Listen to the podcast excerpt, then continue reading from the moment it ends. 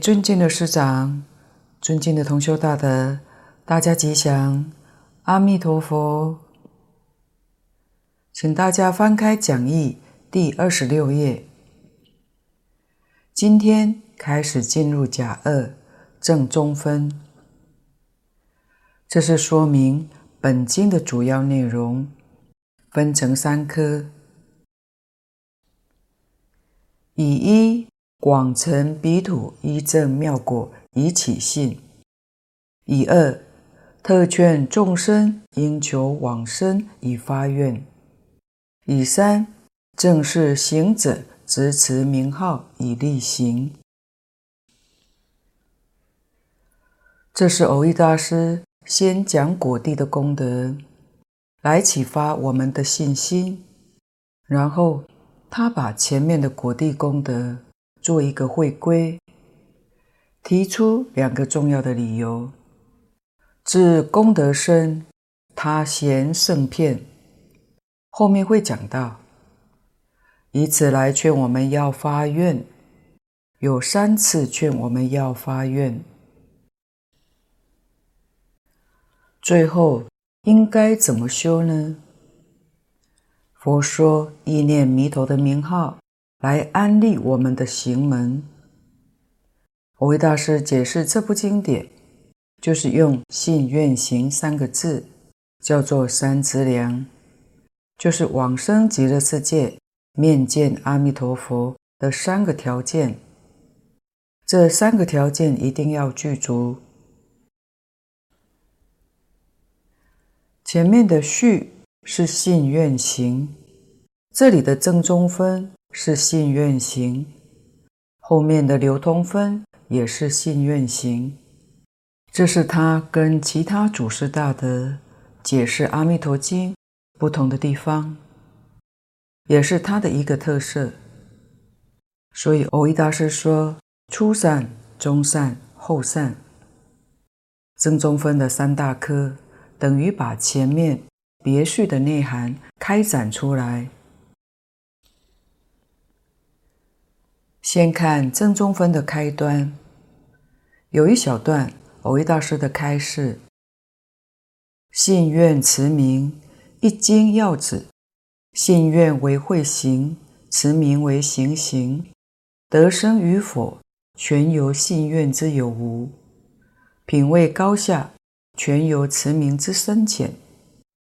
故慧行为前导，行行为正修。如木竹并运也。这些话也是古人没有说过的，而且与三经的宗旨完全吻合。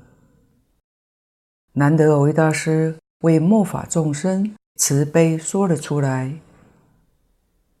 我们先消文，信愿持名一经要旨。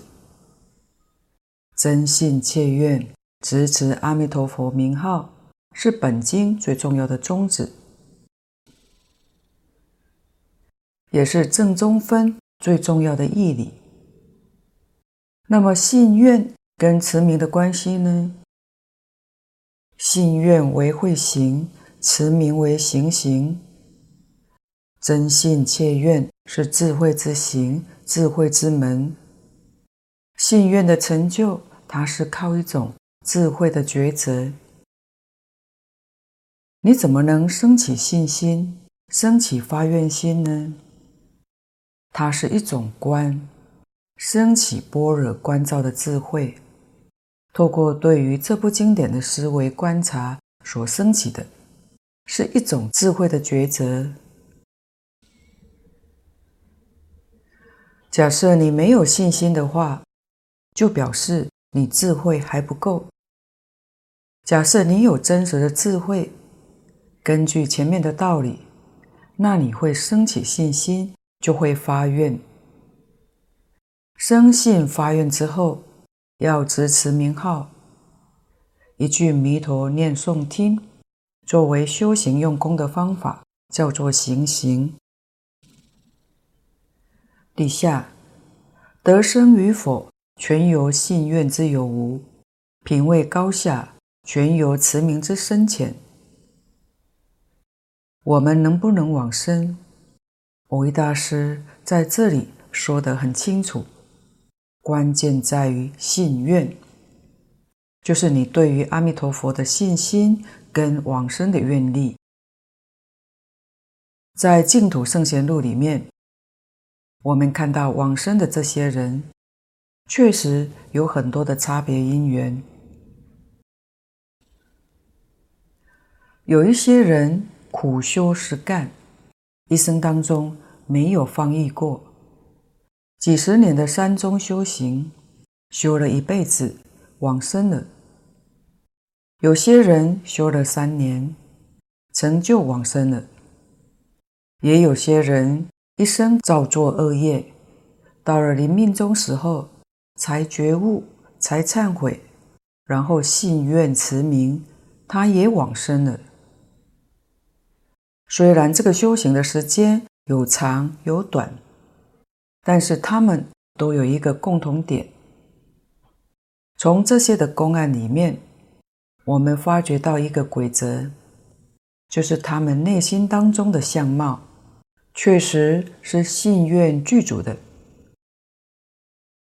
其实，蕅益大师这句“信愿是慧，持名是行”说得非常之好，因为许多人对念佛法门产生很大的误会，以为念佛人没有智慧，疏忽般若，念佛念得再好，顶多得一点定，因为经上有提到。一心不乱，没有讲到智慧。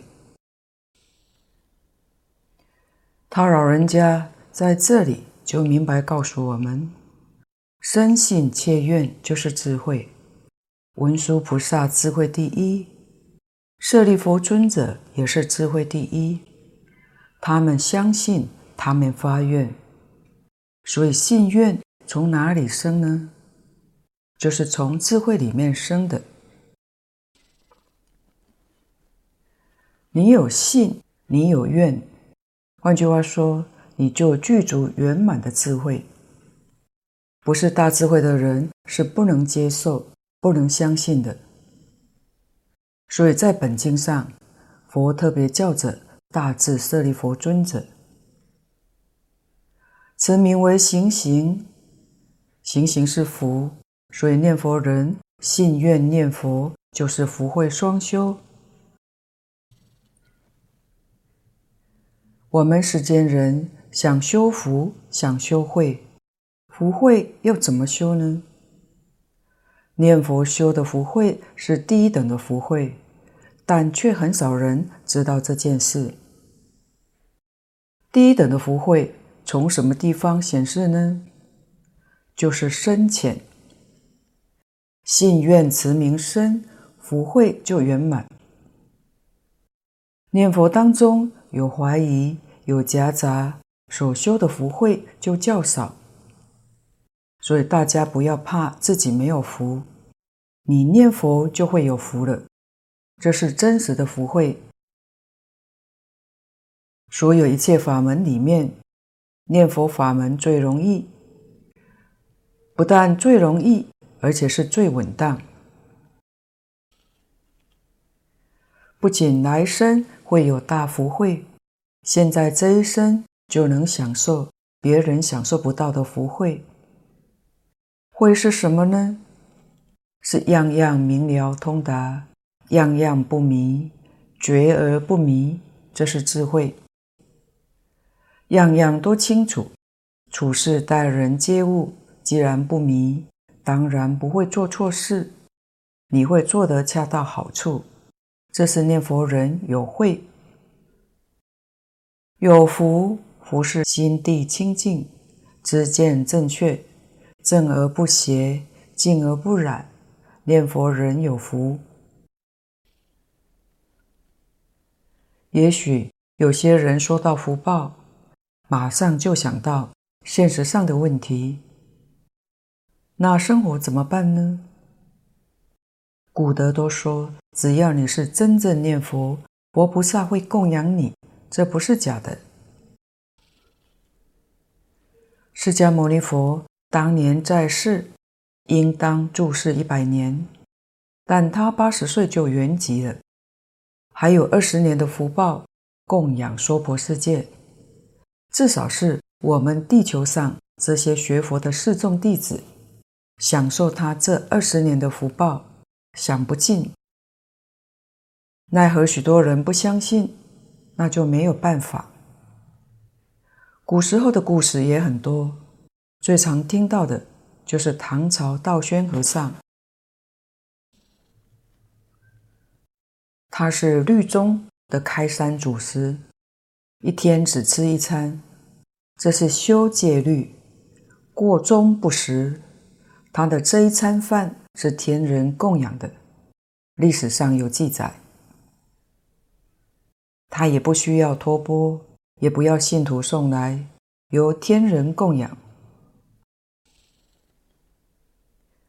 自然，佛菩萨、护法神会找一些护法送来，不用操心。可是很多人不太相信，那个信佛变成半信半疑，不能深信，所以愿也就不真切。念佛恐怕都是有口无心，这就是大德常说的：念佛的人有很多。往生的人却很少，原因在此。这不是经典不灵，也不是佛号不灵。经典跟佛号是真的灵，只是你自己不相信，就没有办法。所以大德说，真正相信的人，心清净，对于生活不担忧，没有牵挂。明天，明天还没有到。不用着急，这是真正学佛人。诸佛护念，龙天永护，真正有福慧。世间人为生活操心的，福薄没有福，日子过得辛苦。有福的人不操心，由佛菩萨来安排，这个多自在。最大的福报、最殊胜、最难得的，是在这一生当中永脱轮回，往生净土，圆成佛道。世间人都想要求福、求慧，但不晓得到哪里去求，也不知道怎样去修，真的很可惜。这一段是告诉我们，往生极乐世界。最重要的条件是什么呢？得生与否，全由信愿之有无。你是不是真信？你是不是真想去？真信真想去，就能去得成。品位高下，全由持名之深浅。前面介绍过，极乐世界有四土、三辈、九品。品位的高下，就在念佛功夫的深浅。要特别注意这一句“持名之深浅”。由此可知，这不是在乎持名的多寡。有人每天念佛一千、两千声，有人念一万、三万声佛号，甚至有人念五万、十万声佛号。这是持名的多寡。如果一天只念十声佛号，一心专念，他的功夫深，确实他能超过一天念十万声佛号功夫浅的。浅深是怎么看的呢？功夫浅的人念得虽然多，但不得力。里面有妄想，有夹杂，这就是古德说的“喊破喉咙也枉然”。虽然念佛念得很勤快，也念得很多，喊破喉咙也枉然。可见是要在深，这个深实际上是信得深、愿深、信深、愿深。念这句佛号，句句都深。一天十万声佛号，为什么不得力呢？就是信浅，愿也浅。他还不想到极乐世界去，对这个花花世界贪嗔痴慢还强，还没了。所以虽然念得多，功夫反而浅。这些我们都必须要知道的。最后一段的结劝。故会行为前导，行行为正修。这个意思不难懂。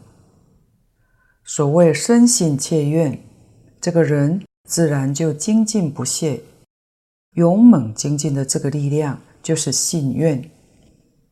信愿是个动力，是一种前导，是一种大方向的抉择，我们才会认真去念。念阿弥陀佛是正修，是一种前进的动力。有大德讲过一个比喻，就像是一部车，这部车前进的动力就是念佛的念力、专注力。但是你这部车要开往何处呢？可能会开到人天的国报去，也可能到极乐世界去。就是看你是不是具足了信愿，一个方向的抉择，一种前导。底下如目足并运也，目就是眼睛，我们从眼中抉择我们未来的目标方向。足是脚，脚使我们不断的前进。这个目跟足有相辅相成关系，眼睛引导我们的脚前进，不至于堕坑落堑。也就是说，不至于陷入错误的境地。而当我们不断地往上爬，这个眼睛还会看得更清楚。那目足并运呢？那就无远不达了。底下，在经文前面的分科，以一广成彼土一正妙果以起信，分为二：丙一依报妙，丙二正报妙。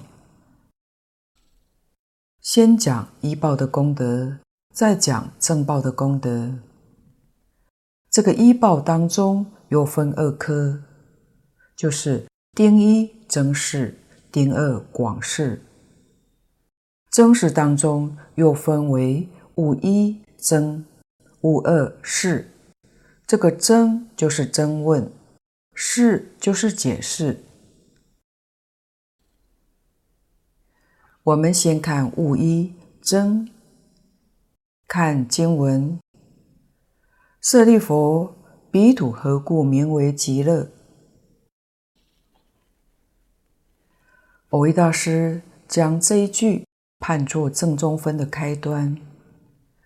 开端是释迦牟尼佛提出一个问题，叫做舍利弗尊者。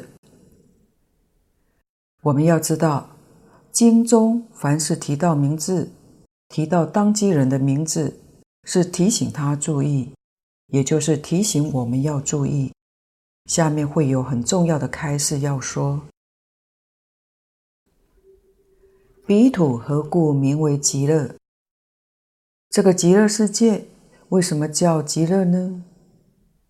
舍利弗尊者没有答复。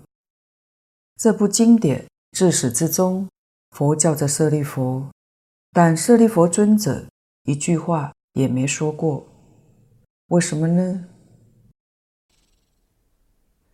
因为这是佛的境界，舍利弗尊者还没有成佛，他说不出来。所以本经自始至终是如来果地上的境界，佛是把果地上境界拿来做我们因地修行的依据，所以成就就跟诸佛如来无二无别，这才是真正不可思议。物二是分二科，己一曰能受用事，己二曰所受用事。先讲曰能受用事。看经文，其国众生无有众苦，但受诸乐，故名极乐。因为舍利弗尊者不能回答，佛只好自己跟大家做说明。受是享受，极乐世界的人民所享受的为乐无苦，因为极乐世界没有娑婆世界的一切诸苦。娑婆世界有所谓的三苦、八苦、无量诸苦，我们娑婆世界的人所享受的。佛把它归纳起来，有五种受：苦、乐、忧、喜、舍这五大类。身有苦乐两种，心有忧喜两种。身如果没有苦乐，心没有忧喜，这个状况就叫舍，通通舍掉了。舍受是有，但它不长久。假如舍受变成长久，就得定了。所以舍久了就是定。舍受要是永恒的舍受，叫做三昧。很可惜，我们凡夫这个舍，通常是短暂的，不长久。一会苦乐忧喜又现前，它又起来了。纵然道是禅天、是空天，一般讲是禅八定还是属于舍受，它不是永恒的。飞想飞飞想出天，这是三界六道里面最高的，它的定能延续八万大劫，八万大劫期限到，它的定就会失掉了。他的苦乐忧喜也会在现前，所以都属于舍受，但不是三昧。三昧翻作正定，所以不是正定，一定要到阿罗汉。阿罗汉的定功再往上提升一级，叫做九次地定，超越三界就不会退转了，永远舍离了，才叫三昧。也就是八正道里面讲的正定，所以三界六道里头没有正定。一般讲的禅定，通通属于舍受，而极乐世界都没有苦乐忧喜舍，才能叫做无有众苦。这也是娑婆世界种种之苦，而谈到极乐世界之乐。对苦而言其乐，这是释迦牟尼佛不得已而说的，故名极乐。请翻到二十七页，先讲更一，略明众生。看注解，众生是能受用人，等觉已还皆可明。今且约人名言。以下下利上上也。我们也要清楚众生这个名词，它的本意是众缘和合而生起的现象，叫做众生。也因为是众缘和合而生，所以众生它所含的意思非常的广泛。人是众缘和合而生。经书也是众缘和合而生，乃至手机、汽车、大楼都是众缘和合而生的。换句话说，没有一法不是众缘和合而生的。所以“众生”两个字，就包括现在讲的动物、植物、矿物，乃至大自然的现象，因为它是。许许多多的条件所产生的，都叫众生。众生里面分为有情、无情。有情就是动物，有感情、有思想的这一类众生，叫做有情的众生。植物、矿物以及自然现象，这三类在佛法里面合在一起，叫做无情的众生。在此地讲狭义的，这里是指有情众生，因为底下讲是能受用人，就是能享受的。等觉已还，众生是对佛说的。等觉菩萨以下都叫众生。经上常讲九界众生，九法界除了六道之外，再加上声闻、缘觉菩萨，都称为众生，都是佛的学生。菩萨最高的阶级是等觉菩萨，是五十一位次里面是最高的。再往上去就成佛了，就不叫众生，所以等觉以下都称为众生。在极乐世界以外，任何一个地区，九界众生享受是不平等的，差别很大。但在极乐世界，享受是平等的。九界众生只要升到极乐世界。享受都是平等，一生到西方极乐世界完全一样，这是难信之法，也是极乐世界不可思议的境界。今解约人民言，这个地方说的人民，其国众生是讲凡圣同居土待业往生的人，已经是无有众苦。但受诸乐，那比人更高的阿罗汉、辟支佛、菩萨就更不用讲了。所以说，以下下利，上上也，意思在此。看底下，根二总论苦乐，说婆苦乐杂，其实苦是苦苦，逼身心故。乐是坏苦，不久住故；非苦非乐是行苦，性迁流故。彼土永离三苦，不同此土对苦之乐，乃名极乐。这是细说两个世界苦乐不相同的地方。说婆苦乐杂这一句是总说三苦。大德说前面这个苦。就是苦苦，下面的乐是坏苦，底下的杂是不苦不乐，是行苦。我们娑婆世界有苦有乐，在我们这个人间苦多乐少，有苦，但也夹杂着快乐，这个快乐也夹杂了痛苦。道家也有这一层的智慧。老子说：“祸兮福之所倚，福兮祸之所伏。”意思就是祸与福互相依存，可以互相转化。祸是造成福的前提，而福又含有祸的因素。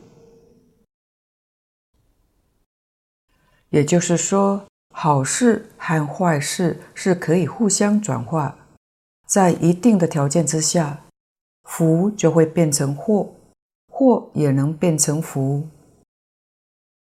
所以古德常常提醒我们，在日常生活当中，做什么事情都要少欲知足，这是真的。以前清朝曾国藩先生。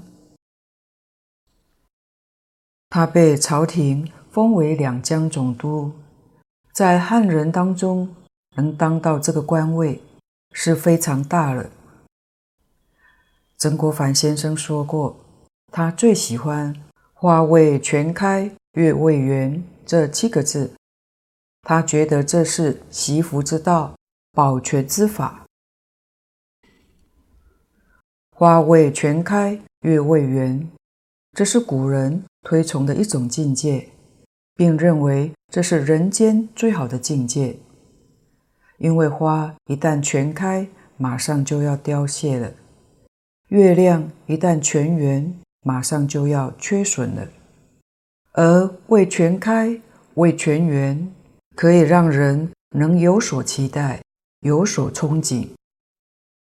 花未全开，月未圆，这种人生的境界，它是有节制的、收敛的追求。所以盛时常作，衰时想，上常当念，下常时。有一天，他就把所有家族集合起来说话。他说：“我现在的官位是做到最大了。”在我们这个家族中，父母亲都健在，眷属也很和睦，兄弟也都当官。这世间上所有的富贵都现前。又说这是会遭天忌的，所以从现在开始，家族里面有什么东西坏掉了，不能马上就换，一定要拖一段时间以后才能更换。这也是在提醒我们：当你什么事情都圆满以后，这当中随时可能会有灾难出现。所以，假设你有十分的福报，你不要把它想尽了，想个六七分，少欲知足。虽然这个世界上有很多的灾难，但是会降到最低。如果你把福报，通通想尽了，所谓路尽人亡，那人也就灭亡了，就是这一层的道理。底下，其实苦是苦苦，这是客实而论的。苦苦上面这个苦是动词，下面这个苦是名词。逼身心故，我们身心都受到莫大的压力，怎能不苦呢？逼就是现在说的压力，精神上、生活上所负担的压力。精神压力是心，生活压力是身，所以感到非常的苦。讲到这个苦，我们先讨论几个佛门常见的名词。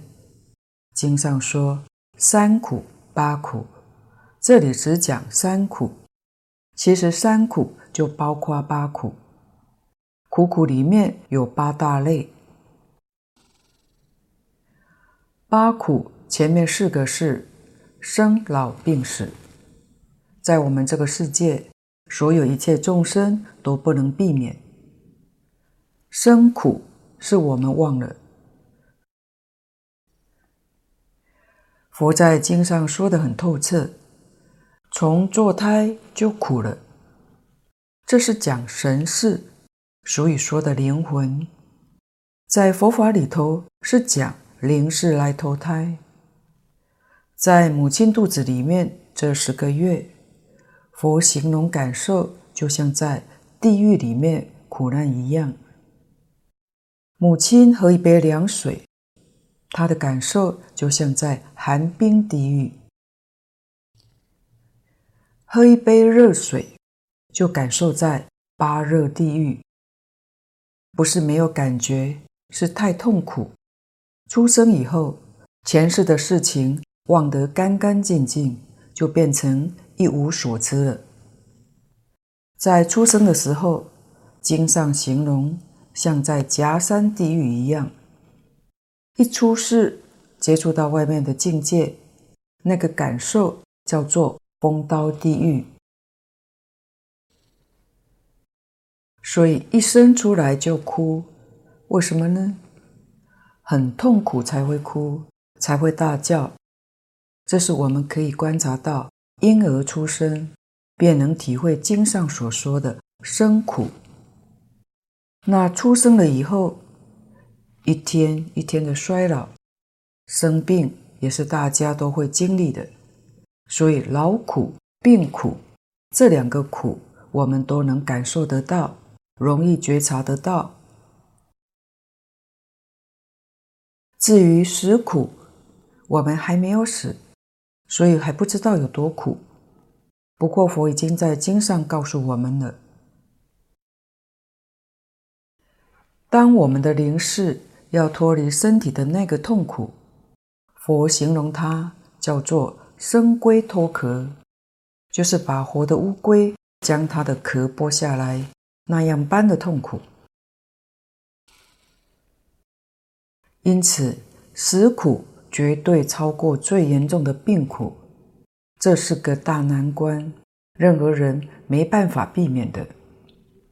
可是真正学佛，真有功夫的人，生过去了就不谈，但他对于老病死是不会有的。虽然老，但他不生病，老而不衰，体力很可能跟年轻人一样，所以他没有劳苦、病苦，死的时候很自在，预知时至，晓得自己哪一天走。又不生病，如入禅定，就像来佛寺的四位大德：贤公、庆公、老德老和尚，以及贤公的母亲，他们都是来为我们做正转的。所以，真正念佛有功夫的人，这三种苦在这个世间是能避免的。真正有大福报，真实不虚。不学佛、功夫不得力的人，老病死这三种苦是非受不可的。八苦的第五个，求不得苦。世间人欲望太多，求不到就感到很痛苦。第六个，怨憎会苦。冤家对头不想遇到的，就偏偏会遇到。不如意的事情，偏偏都会碰上。第七个，爱别离苦，跟喜欢的人不能常聚在一起，喜欢的事物也不能常在面前或者拥有。这三个是属于身外的，生老病死四种是身内的，所以内外皆苦。第八个。五阴炽盛，刚才讲的七种是苦果，是果报。我们眼前所受的五阴炽盛，这是因，是苦因。五阴是色、受、想、行、识。色是物质现象，受、想、行、识是精神现象。我们讲的物质，现在称为物理。受想行识是心理，这个心跟物是一，不是二。为什么呢？是受想行识变现出来的物质现象。物质现象里面含有受想行识，所以是一，不是二。没有受想行识，物质现象不会存在。这是近代科学所提出来的。以前二分法是错误的，所以心理跟物理是一个，不能分的。物是心变现出来的，所以心可以控制物质。现代科学家也提出以心控物，这是近些年来所发现的。因此，五阴是造作前面七种苦的因。我们一天到晚在打妄想，时而起贪嗔痴慢，身体不晓得保养，消耗体力精力，带来生理上的疾病。五阴炽盛，炽盛是形容词，这个造作非常兴旺，时刻不停。身心的造作，赶来前面七种的苦果。苦苦里面包括这八类，称为八苦。八苦就是此地讲的苦苦，所以逼身心故，带来我们身心莫大的压力。底下注解：乐是坏苦，不久住故。虽然有乐的时候，但乐的时间不长，一下子就过去了，过去就坏了，它还是苦的。我们这个世间没有真正的快乐。